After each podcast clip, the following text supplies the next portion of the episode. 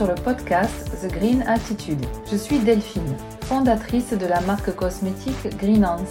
Bienvenue sur mon podcast qui aide à rendre le monde meilleur et où ensemble nous abordons comment améliorer au quotidien notre impact sur notre planète. Si vous ne savez pas comment vous y prendre ou par où commencer, alors vous êtes au bon endroit. Si cela vous plaît et afin de soutenir ce podcast, n'hésitez pas à vous abonner sur votre plateforme d'écoute préférée, à le noter, le commenter, et je vous le dirai avec plaisir, et le partager sur le réseau social de votre choix. Bonne écoute Aujourd'hui, je t'amène découvrir l'origine des ingrédients en cosmétique et dans ma marque. Pour commencer, je t'invite à ne pas confondre ce qu'on appelle le Made in France et l'origine des ingrédients. Et puis je vais t'expliquer pourquoi, pour le moment, je n'ai pas d'huile d'olive d'origine France et ce que je choisis de faire à l'avenir et pourquoi. Alors c'est quoi le Made in France?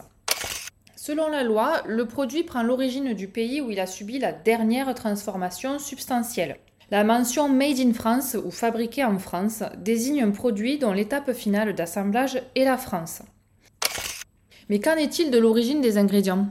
C'est ça aussi qui est important, ce n'est pas que l'endroit où il est fabriqué. Je prends l'exemple de la cosmétique.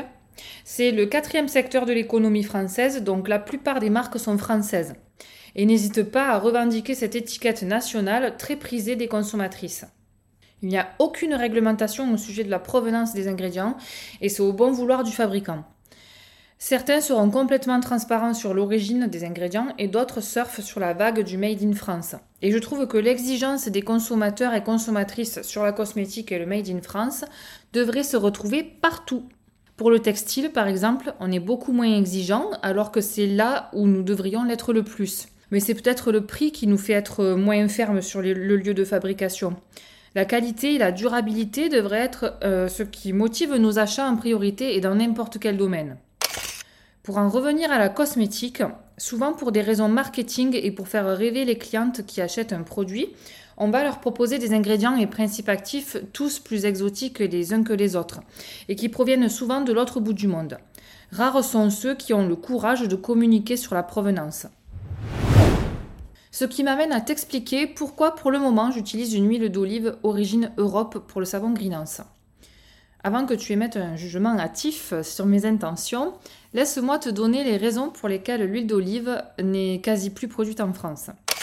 Tout commence dans l'hiver 56, qui a été l'hiver le plus rude et le plus froid du XXe siècle. Avec la fermeture des écoles, il y avait plus d'eau courante, jusqu'à moins 18 degrés et euh, beaucoup de neige. Cet hiver a détruit la quasi-totalité des oliviers français, soit 5 millions d'arbres en un mois. Les deux tiers des oliviers français ont été décimés. Ce n'est qu'à partir des années 80 que l'oliveraie française va se relever du terrible gel de l'hiver 56. Mais on va plutôt se concentrer sur la culture d'une huile premium et de qualité supérieure, et dont le goût est exceptionnel. Donc privilégier la qualité à la quantité et proposer une huile plus chère que chez nos voisins européens comme l'Italie ou l'Espagne.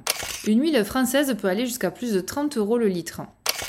Le plus gros producteur est l'Espagne et pour le moment je n'ai malheureusement pas trouvé de producteur français. ce que je choisis de faire et pourquoi à travers Greenhouse, je souhaite valoriser les ingrédients et principes actifs qui sont le plus proches possible de chez nous, et ce dans la mesure du possible. Comme tu as pu le comprendre, ce n'est pas toujours évident, mais je ne perds pas espoir de trouver un fournisseur d'huile d'olive cosmétique issu de notre belle Provence. Avec presque 14 ans d'expérience dans la cosmétique, j'avais la sensation que les actifs simples et ancestraux étaient trop délaissés au profit d'actifs issus de plantes lointaines et pour un résultat identique. Les propriétés et l'efficacité de l'huile d'olive pour notre peau et notre santé n'est plus à démontrer, et pourtant les marques vont préférer proposer des actifs issus de la fleur de kangourou ou je ne sais quelle autre plante aussi farfelue les unes que les autres. J'ai pour objectif de faire du 100% origine France, mais pour le moment, je me contente d'origine Europe et pour l'huile de coco, je cherche une alternative.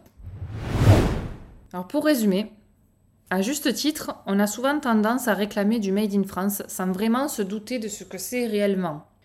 Ce n'est pas toujours simple d'avoir des actifs locaux, mais ça devrait être la priorité et l'objectif à atteindre de toute entreprise cosmétique ou autre. En tout cas, c'est le mien. Voilà, j'espère que cet épisode t'a plu. Ciao ciao, à bientôt